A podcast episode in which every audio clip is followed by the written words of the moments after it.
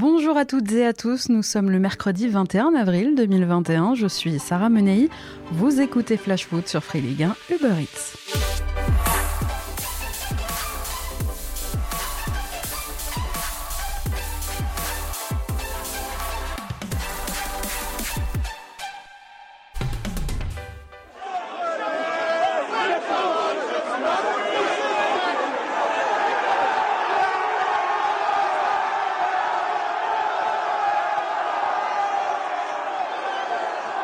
Depuis hier soir, petit à petit, un à un, les clubs quittent la Super League. Une vague de départ initiée par les clubs anglais. Alors je comprends évidemment la joie des détracteurs de ce projet. Ce que je comprends moins, c'est que l'on puisse penser que le football est sauvé. Non, les amis, le football n'est pas sauvé. Non, l'UEFA n'est pas et n'a jamais été le garant du football populaire de votre enfance. Dans cette lutte de pouvoir et surtout d'intérêt, ne vous fourvoyez pas, ce n'est pas le football qui ressort grandi de la mort dans l'œuf de la Super League. Je veux pas casser l'ambiance, mais cette défaite cuisante de la Super League ne rime pas avec une victoire totale d'un football qui reste malade. Le marché est dérégulé et la déconnexion avec la base est totale depuis bien trop longtemps.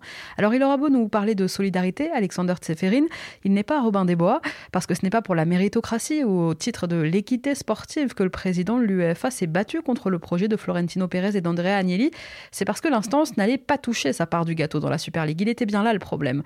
Problème aussi pour certains diffuseurs potentiels qui se sont exprimés quand ils disent à qui veut bien l'entendre qu'ils ne veulent pas de cette compétition, ce n'est pas parce qu'ils veulent voir l'Atalanta Bergame ou l'Ajax Amsterdam accéder à la finale de la Ligue des Champions. Évidemment que les diffuseurs potentiels préfèrent voir le Real Madrid en finale d'une compétition européenne sur leurs antennes parce qu'on le veuille ou non, ça génère plus d'audience. Non, le football n'est pas sauvé parce que finalement, qu'ont obtenu très rapidement les 12 déserteurs Eh bien, ils ont obtenu que l'UEFA négocie avec un fonds d'investissement pour injecter 4 à 7 milliards d'euros dans la Ligue des Champions. J'ai presque envie de dire que les 12 ont réussi leur coup. La porte est ouverte, le verre est dans la pomme en tout cas. En plus, le projet de Super League est suspendu. Pour l'instant, ça ne veut pas dire totalement abandonné. On en reparlera dans quelques années. Finalement, est-ce que Florentino Pérez et consorts ne s'en sortent pas à bon compte? Machiavel dirait presque que le prince de Madrid a réussi un coup de maître puisque l'UEFA a plié pas cassé, mais plié aux exigences économiques des gros clubs. Dans cette histoire, c'est l'argent qui a gagné contre l'argent.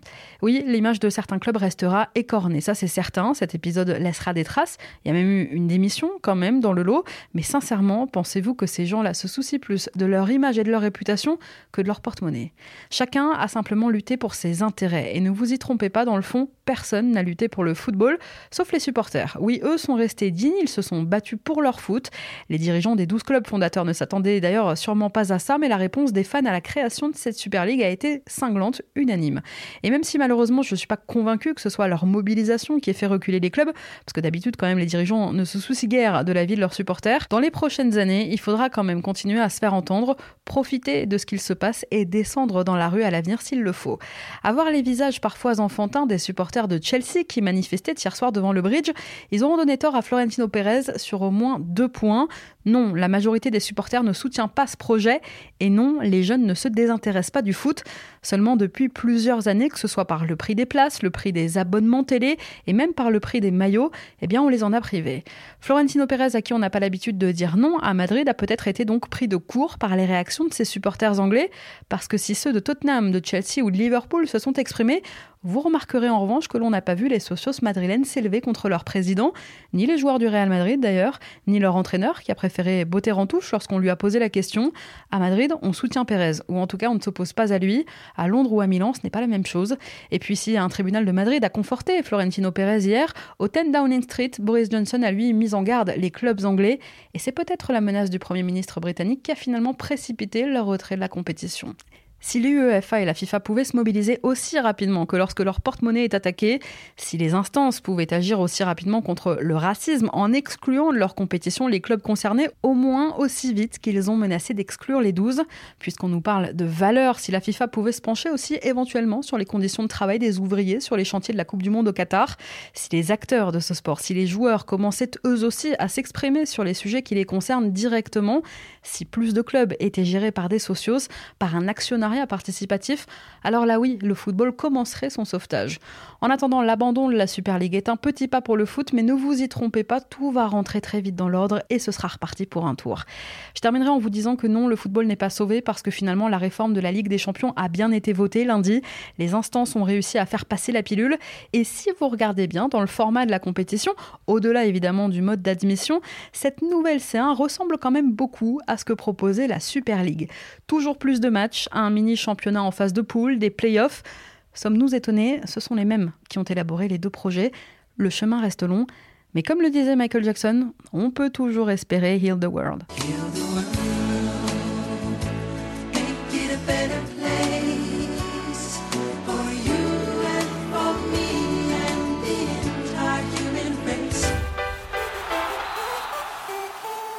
Retour en France. Hier soir, qualification dans la douleur de Montpellier pour les quarts de finale de la Coupe de France.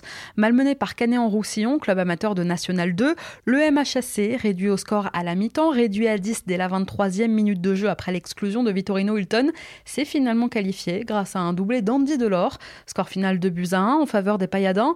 Montpellier se qualifie pour la première demi-finale de Coupe de France de son histoire en 24 ans. Coupe de France, toujours l'exploit de la soirée, il est à mettre sur le compte du club amateur de Rumi, Vaillère, tombeur du TFC, troisième de Ligue 2 et sérieux candidat à la montée. C'est le plus grand exploit hier soir de l'histoire de ce petit club savoyard. Les Toulousains, il faut dire, sont passés totalement à côté de leur match. Score final 2-0 pour Rumi grâce à des buts de Mathieu Guillot et d'Anthony Rouault contre son camp. Rumi Vallière est devenu hier soir donc la quatrième équipe de National 2 à atteindre les demi-finales de la Coupe de France après l'épopée calaisienne en 2000, Monceau en 2007 et bien sûr sur Quevilly en 2010. Toulouse qui passe décidément un début de semaine très compliqué puisque le club a indiqué hier soir dans un communiqué que quatre de ses joueurs venaient d'être testés positifs au Covid, portant au total à 12 le nombre de joueurs pro-toulousains contaminés, plus de membres du staff.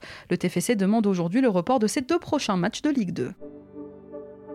En ce moment même, le Paris Saint-Germain, avec Neymar de retour de suspension, affronte Angers au Parc des Princes, le remake de la finale de la Coupe il y a 4 ans, que les supporters angevins n'ont sûrement pas oublié.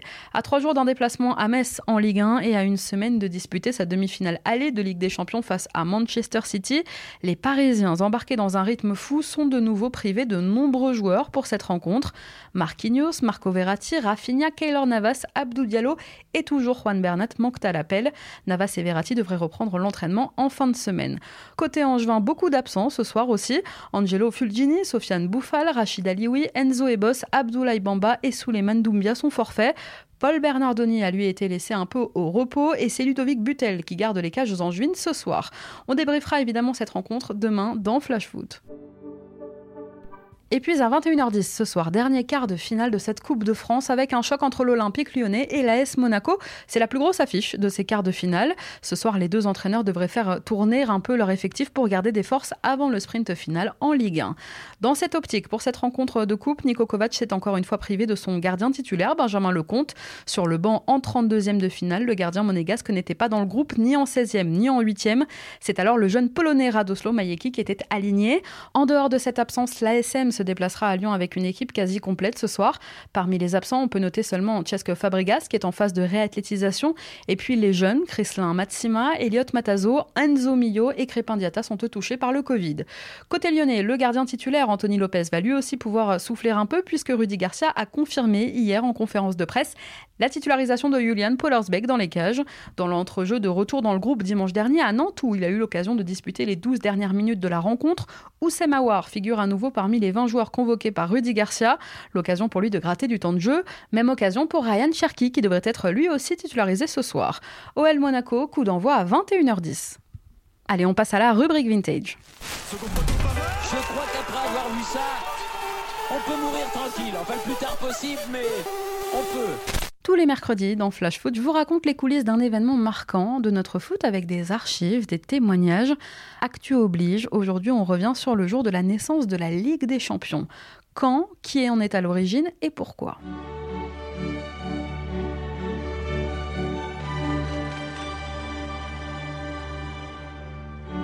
La création de la compétition, on la doit à un Alsacien, un certain Gabriel Hanot, ancien joueur, ancien ailier de l'équipe de France, ancien soldat aussi de l'armée française, capturé par les Allemands en 1915, libéré et devenu par la suite journaliste parisien. L'idée d'une Coupe d'Europe interclub émerge dans l'esprit de Gabriel Hanot au sortir de la Seconde Guerre mondiale, mais elle mettra finalement dix ans à voir le jour. C'est en décembre 1954 que deux matchs achèveront de le convaincre. Cette année-là, le club anglais de Wolverhampton, qui sera sacré champion d'Angleterre pour la première fois de son histoire en fin de saison, va battre coup sur coup en match amical le Honved Budapest et plus tard le Spartak Moscou.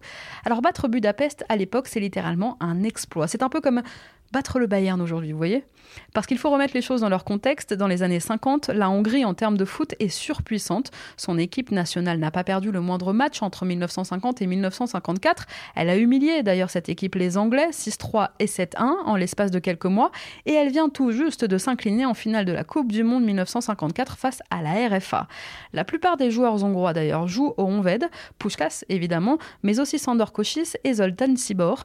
Bon, en fait, c'est un peu comme battre le Bayern d'aujourd'hui, mais avec Robert Lewandowski, Serge Nabry et Léon Goretzka. Alors ce 13 décembre 1954, devant 60 000 spectateurs en tribune, tout le monde s'attend à ce que la modeste équipe des Wolves perde ce match.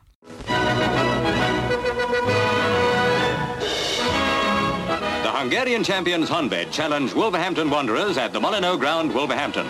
Nearly 60,000 watch the Wolves kick off. Straight away, they're attacking up the right wing, showing the courage that swept them to victory over Spartak. La rencontre est diffusée en direct sur la BBC. Après avoir été menée 2-0 en début de match, les Wolves s'imposent finalement 3 buts à 2. Les Wolves n'ont jamais disputé un match impliquant autant de fierté, déclara après coup l'un des buteurs anglais de la rencontre, Roy Swinburne. Le succès est retentissant et provoque une immense ferveur en Angleterre. L'engouement est tel que les journaux anglais, toujours très mesurés, proclament les Wolves champions du monde des clubs. Alors le lendemain, Gabriel Hanot réplique dans l'équipe en lançant un appel à la fondation d'une Coupe d'Europe. Je cite son papier de l'époque. Avant de déclarer que Wolverhampton est invincible, laissons-les aller à Moscou ou à Budapest. Et puis il y a d'autres clubs de renommée internationale l'AC Milan et le Real Madrid, pour n'en citer que deux, un championnat du monde des clubs ou au moins une compétition européenne plus originale qu'une compétition pour équipe nationale devrait être lancée. Dès le 16 décembre 1954, trois jours après le match des Wolves, l'idée d'une Coupe d'Europe interclub est née. Après ça, une série d'articles expliquant pendant des semaines les avantages d'une telle compétition est publiée dans l'équipe et l'accueil est plutôt positif. Le soutien du football hongrois, le soutien du football espagnol et notamment du Real Madrid est entier. Le 25 janvier 1955, l'équipe rédige un avant-projet de règlement. Le 3 février, le quotidien publie la liste des 16 clubs invités à disputer la première édition de la compétition. Et durant ce mois de février, eh bien, les clubs confirment petit à petit leur participation.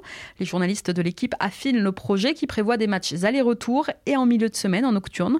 Il faut aller vite parce qu'un autre projet est en train de naître en Suisse. Le congrès fondateur de la future UEFA est programmé début mars.